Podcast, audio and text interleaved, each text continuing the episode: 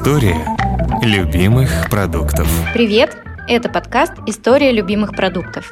Меня зовут Вика Боярская. Я журналистка, редакторка раздела «Семья» на сайте Афиша Дейли и создательница блога «Домоводство 2.0» о современном быте. А я Роман Лашманов, гастрожурналист и автор блога о идее путешествиях «Вечерний Лашманов».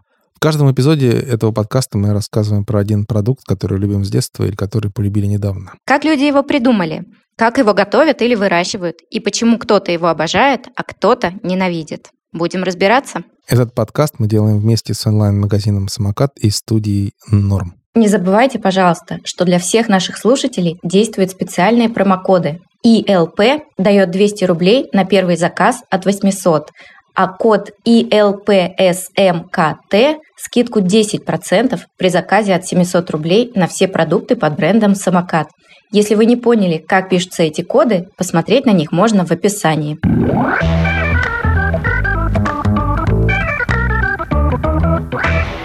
Тема нашего сегодняшнего эпизода — зефир. Просто зефир и зефир в шоколаде тоже. Ну что, Вика, какие у тебя истории, связанные с зефиром, есть из детства? Я не могу сказать, что истории из детства, но очень теплые, приятные ассоциации с э, семейными походами на байдарке. Мне кажется, что это скорее история из детства моих детей. Они, конечно же, поедание зефира, поджаренного на костре, воспринимали как какое-то вот таинство. Им совершенно не приходило в голову, что этот трюк можно повторить дома. А потом однажды я им показала, что можно взять э, палочку деревянную от э, японской еды и доставки, на нее надеть зефир и пожарить дома на газовой плите просто. И это, конечно, был ящик Пандоры, потому что примерно там весь следующий месяц были разговоры про то, а когда мы еще раз пожарим, а когда можно еще раз мы пожарим. И, в общем, это надолго развлекло зимними вечерами. И у меня какие-то очень, прям, знаешь, романтические ассоциации вызывает запах вот этого поджаренного зефира. Что-то очень приятное, теплое и спокойное сразу же витает вокруг.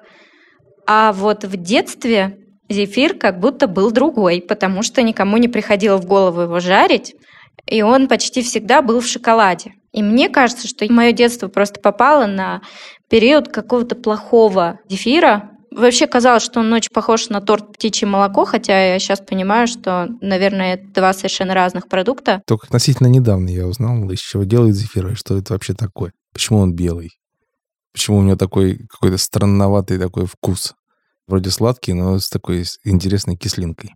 Как ты думаешь, что это такое? Ну, я-то хорошо знаю, потому что я была в одном из музеев Белевской пастилы. На тот момент я уже хорошо знала, что пастила делалась из яблочного пюре, и для меня это не было шоком. Но в детстве невозможно было представить, что там есть какой-то фруктовый продукт. В пастиле как будто бы казалось, что всегда вот эта вот фруктовость более яркая, а в зефире мне почему-то вкус взбитого белка казался и кажется доминантным.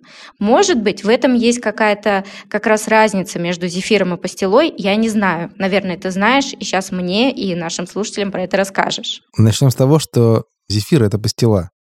Ну, пастила — это не зефир, но зефир — это пастила.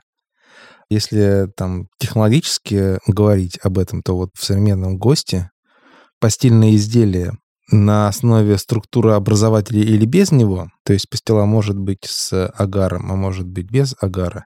Тут главное вот еще что. В пастиле должно быть от этого яблочного пюре не менее 20%, а в зефире не менее 11%. Ну, то есть в зефире его меньше.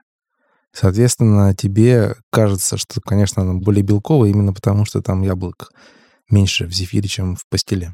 Теперь откуда вообще слово зефир взялось. Если вы загуглите это, попробуйте написать это латиницей зефир, то вы увидите, что это русский десерт. Во всем мире в остальном нет зефира. Это чисто русское изобретение. И вот, скорее всего, как оно появилось. Нашел интересную заметку о зефире у историков русской кухни Ольги и Павла Сюткиных. Они там пишут, что впервые слово «зефир» зафиксировано по их разысканиям 1851 год в книге такого известного русского кулинара Герасима Степанова. Книга называлась «Последний труд слепца старца Герасима Степанова». Вот там этот же зефир, именно такой, как вот сейчас его примерно делают. то есть с яблоками и с белком. Но до этого еще в 1790 году в книге Н. Яценкова под названием «Новейшая и полная поваренная книга» встречается рецепт, там описывается такой же вот, собственно, состав и метод, по которому получается зефир. Называется это еще тогда яблочным снегом. Ну, то есть уже такая есть в названии легкость, да, воздушность и цвет белый, потому что белок придает белый цвет пастиле. Первоначально была пастила. То, что сейчас известно как белевская пастила, да? Но делали они только в Белеве. И вообще слава новая белевской пастилы началась с того, что стала популярной коломенская пастила. Просто в Коломне это осталось музейной сладостью, а в Белеве это вышло на промышленные масштабы. История любимых продуктов. Что нужно для пастилы? Яблочное пюре и сахар. Это все взбивается, и потом сушится. И получаются такие пористые классные штучки. Соответственно, белок туда начали вводить, судя по изысканиям Сюткиных в XVIII веке, для того, чтобы, скорее всего, цвет был более изысканным, более приятным. Потому что у обычной белевской пастилы, сейчас она нам кажется, знаешь, таким крафтовым продуктом, да, симпатичным даже, да, вот это вот. А тогда, ну, ржавый ржавый цвет пастилы. А тут белый. Как бы волшебное преобразование получается, получается новые пастила. Так вот, тогда, видимо, и вот это вот новый продукт назвали зефиром. То есть была пастила, а был зефир.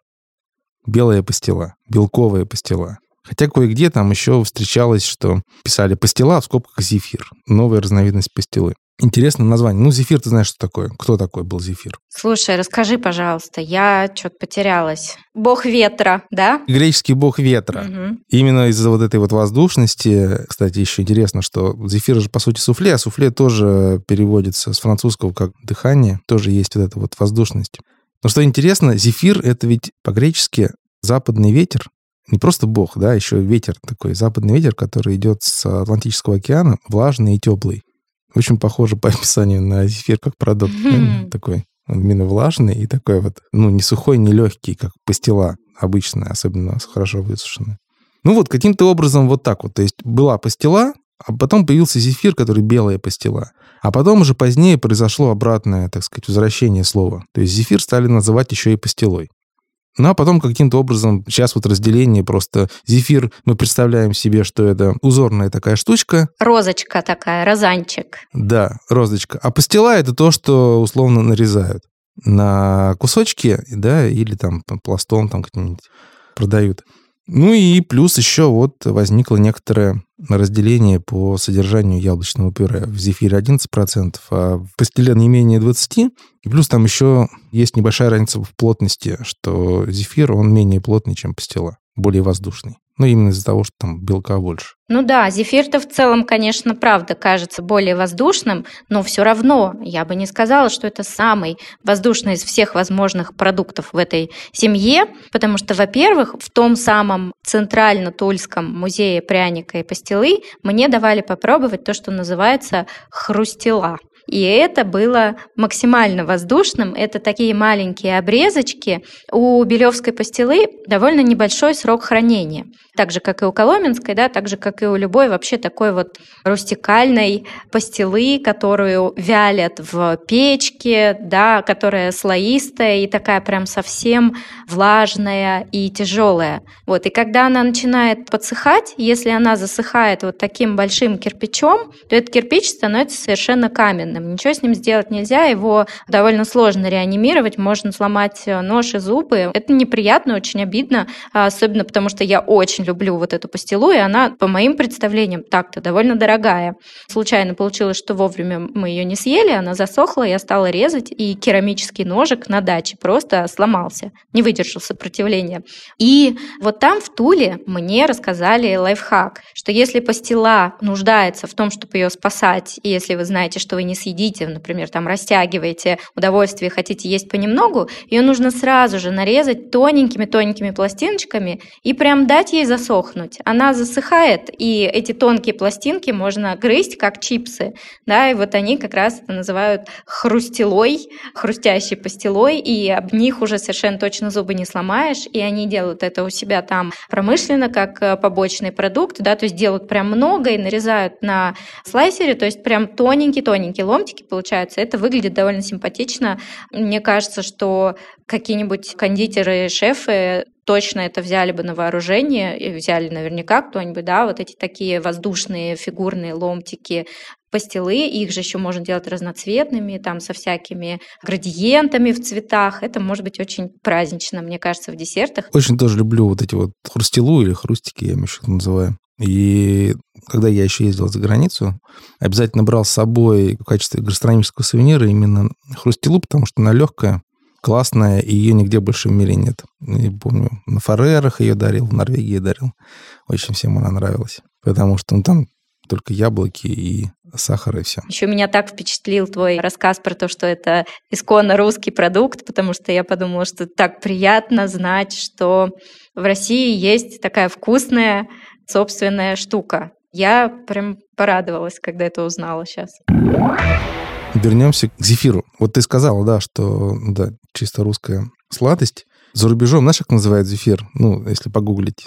Как они описывают, что это такое вообще? Что это за штука? Нет, я не знаю, расскажи. Маршмеллоу меренг, то есть маршмеллоувая меренга. По сути, это как бы ну, описание довольно точное, потому что это реально же меренга, только с добавлением яблочного пюре. И это маршмеллоу, опять же, с добавлением яблочного пюре. Да, но мне-то кажется как раз, что яблочное пюре довольно радикально все меняет, потому что меренга, даже если это заварная меренга, которая такая мягкая, да, немножко как губочка, она продукт абсолютно белковый. И вот эта вот избыточная белковость, она ее делает не тягучей в отличие от зефира и пастилы, в которых содержится пектин. Пектин обеспечивает ему упругость и тягучесть. Давай расскажем вообще нашим слушателям, что это за штука. Может быть, не все знают про его свойства, откуда он берется. Дело даже не столько в пектине, который есть во всех фруктах и в некоторых овощах, он тоже есть в помидорах, например. Из пектина сделана кожица помидоров, поэтому она такая твердая,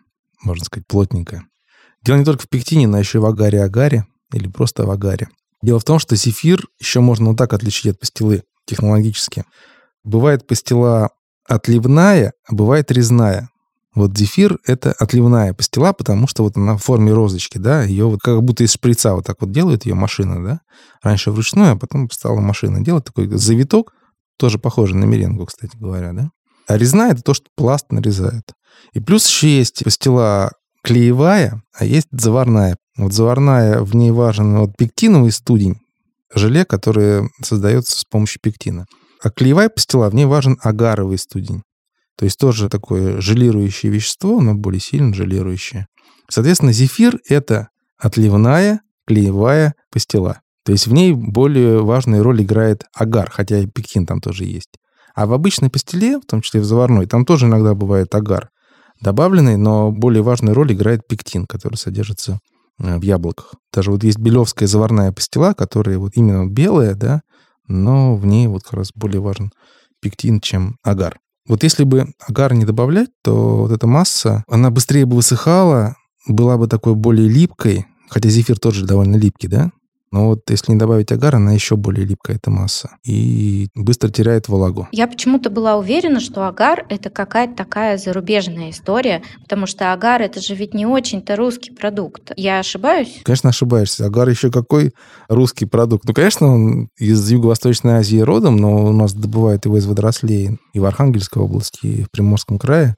Птичье молоко не получилось бы без агара. Ну, птичье молоко – это какой-то французский торт. Птичье молоко – это, во-первых, конфеты, которые были изобретены впервые в Польше, а потом они появились в Советском Союзе. И как раз во Владивостоке на фабрике Приморский кондитер в суфле как раз решили добавлять агар, и у них все получилось. И тогда вот эта технология разошлась по всей стране. А торт «Птичье молоко» возник в Москве, вовсе не во Франции, а в ресторане «Прага» в Москве. И тоже с помощью агара удалось добиться вот этой вот воздушной легкой консистенции суфле. Чем-то похоже на зефир, но чего нету в птичьем молоке? Кислинки нету, конечно же. Потому что нет яблочного пюре, естественно. Вот. вот разница между зефиром и птичьим молоком в этом. История любимых продуктов. Какую роль играет белок, как ты думаешь? Почему обычная пастила такая ржавая, а белок делает ее, во-первых, белой, а во-вторых, она совершенно меняет. Если ты возьмешь вот эту традиционную белевскую пастилу и зефир, ну, они прям совершенно два разных продукта как будто бы, да? Конечно, да, потому что белок взбивается и хорошо держит вот эту вспененную текстуру. Вот, кстати, интересно, как так происходит, что белок взбивается настолько, очевидно, крепко и сильно, что даже разбавление яблоками его не опускает обратно. Дело в том, что белок — это пенообразователь. У молекул белка такие свойства чем-то сходные с то, что мы рассказывали про лецитин в эпизоде про майонез. У него один конец молекулы гидрофильный, присоединяющийся к молекуле воды, да, а второй гидрофобный, отталкивающийся от воды. Это не эмульсия, но это такая дисперсия получается. Ты же была на море же много раз, да, видела там морскую пену. Видела, видела. Это пена просто из жидкости, да, но она сразу исчезает, да, вот эти вот пузырьки воздуха, окруженные молекулами воды, они быстро рассасываются, и вода становится водой, да, а воздух становится воздухом. А молекулы белка делают так, что вот эти пузырьки воздуха, у них вот эта вот пленка из жидкости, она становится крепче из-за того, что вот между воздухом и водой помещаются молекулы белка. Соответственно, когда там взбивают в домашних условиях или на производстве вот это вот яблочное пюре с сахаром и белком, то молекулы белка распределяются равномерно по всей массе и как раз делают пленку вокруг мелких пузырьков воздуха крепче, устойчивее. Зефир, собственно говоря, это такая, ну, пенистая масса. Если присмотреться, она вся состоит из мелких-мелких пузырьков воздуха.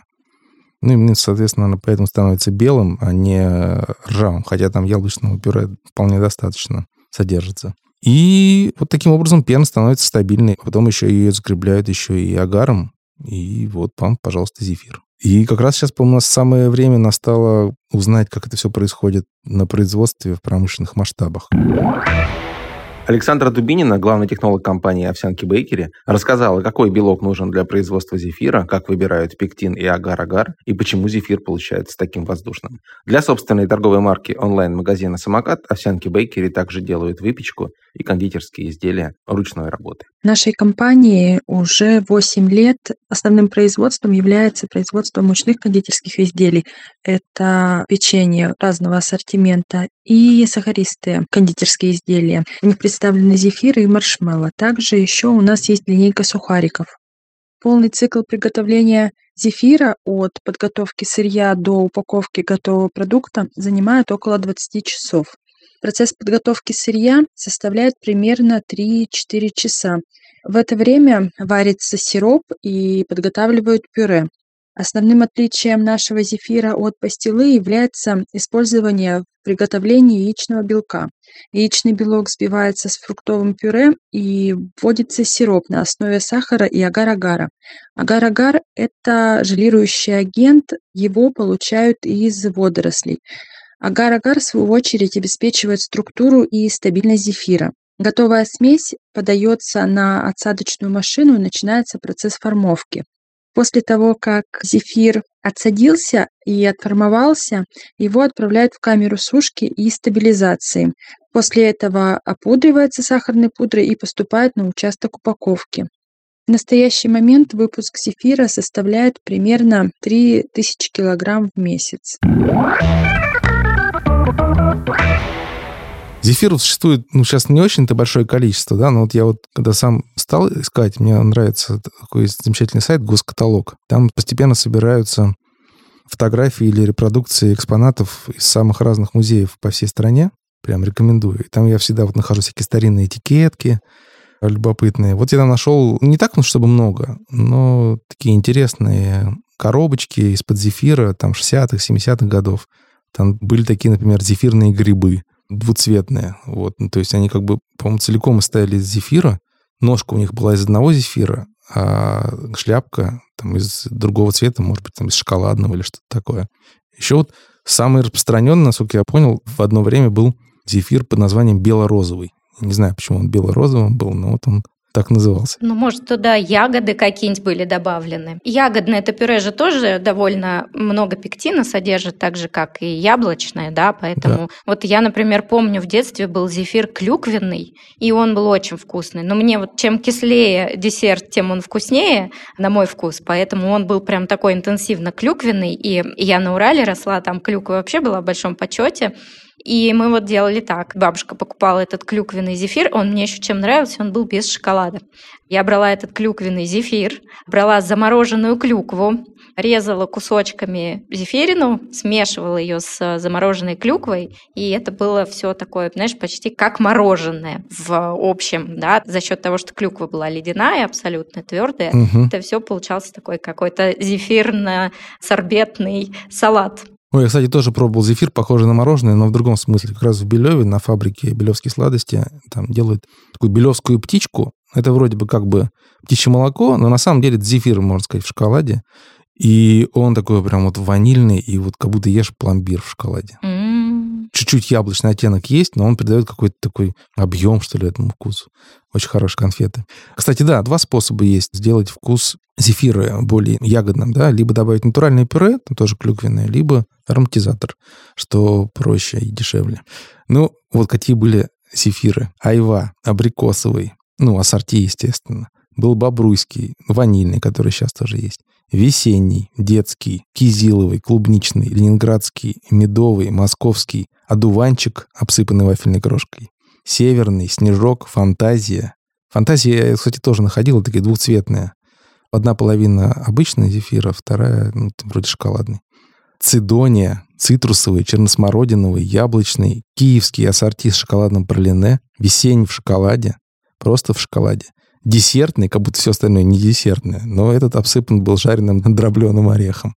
Еще был зефир на пектине под названием Абхазия. Ой, это все, конечно, так вкусно звучит, очень все ягодное, фруктово и приятно. А что вот можно из зефира приготовить? Ну, я не знаю, честно говоря, потому что, мне кажется, зефир самодостаточный, и его довольно, мне кажется, трудно использовать в рецептах именно из-за его консистенции, из-за его структуры. Да нет, ну на самом-то деле повыкручиваться можно, варианты есть. Во-первых, я думаю, что кто-то из наших слушателей видел наверняка, вот этим летом был очень популярный вирусный ролик в соцсетях про зефирный торт с мороженым, опять же, и с печеньем, да, кладется слой печенья, потом слой такого подтаявшего мягкого размягченного мороженого, в него вдавливается зефир, и дальше это все повторяется несколько раз, потом замораживается обратно, и когда ты разрезаешь, у тебя получается на разрез такой слоеный брикетик, да, такая слоеная пластинка. Выглядит довольно празднично, особенно если взять, например, какое-нибудь коричневое печенье, зеленое мороженое, фисташковое и какой-нибудь розовый зефир в шоколаде или без шоколада, получается прям контрастно и симпатично.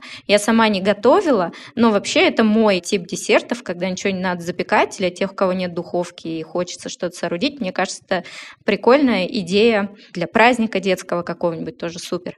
А еще то, что я делала сама регулярно, это зефир. Собственно, помимо того, что его можно поджарить на газовой плите, если у вас нет газовой плиты, но у вас есть, например, духовка с режимом гриль, то зефир очень классно можно подзапечь тоже в духовке. И лучше сделать это, положив его на какой-нибудь корж из печенья или из песочного теста, очень-очень тонко раскатанного, да, тогда это там прям буквально занимает от 5 до 7 минут, даже 5 минут достаточно. На максимум мы включаем гриль, как следует прогреваем, ставим в духовку прямо под этот гриль, и зефир расплавляется, покрывается такой корочкой классной. Достаем, даем чуть-чуть остыть, можно нарезать потом квадратиками. Получается такое печенье, покрытое зефирной глазурью, зефирным топпингом. И это очень вкусно и карамельно. Люблю вот этот плавленый такой карамельный хруст.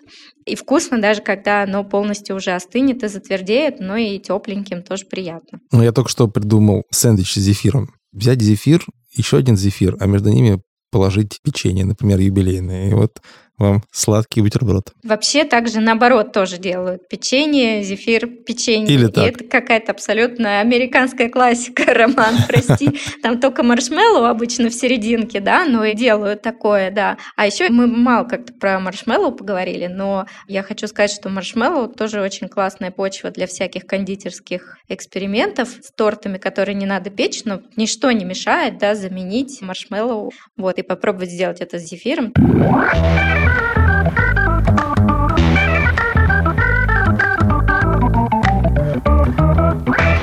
Это был подкаст «История любимых продуктов». И меня по-прежнему зовут Вика Боярская. А меня Роман Лашманов. Мы делаем этот подкаст вместе с онлайн-магазином «Самокат» и студией «Норм». Подписывайтесь на нас там, где вы слушаете подкасты. В Apple подкастах, Google подкастах, Кастбоксе, Яндекс.Музыке и на других платформах. Пожалуйста, пишите комментарии и оставляйте ваши оценки. А на следующей неделе мы поговорим с вами о мороженом. О том, как из воздуха и молока сделали любимый миллиардами людей десерт. Пока! Пока-пока. История любимых продуктов.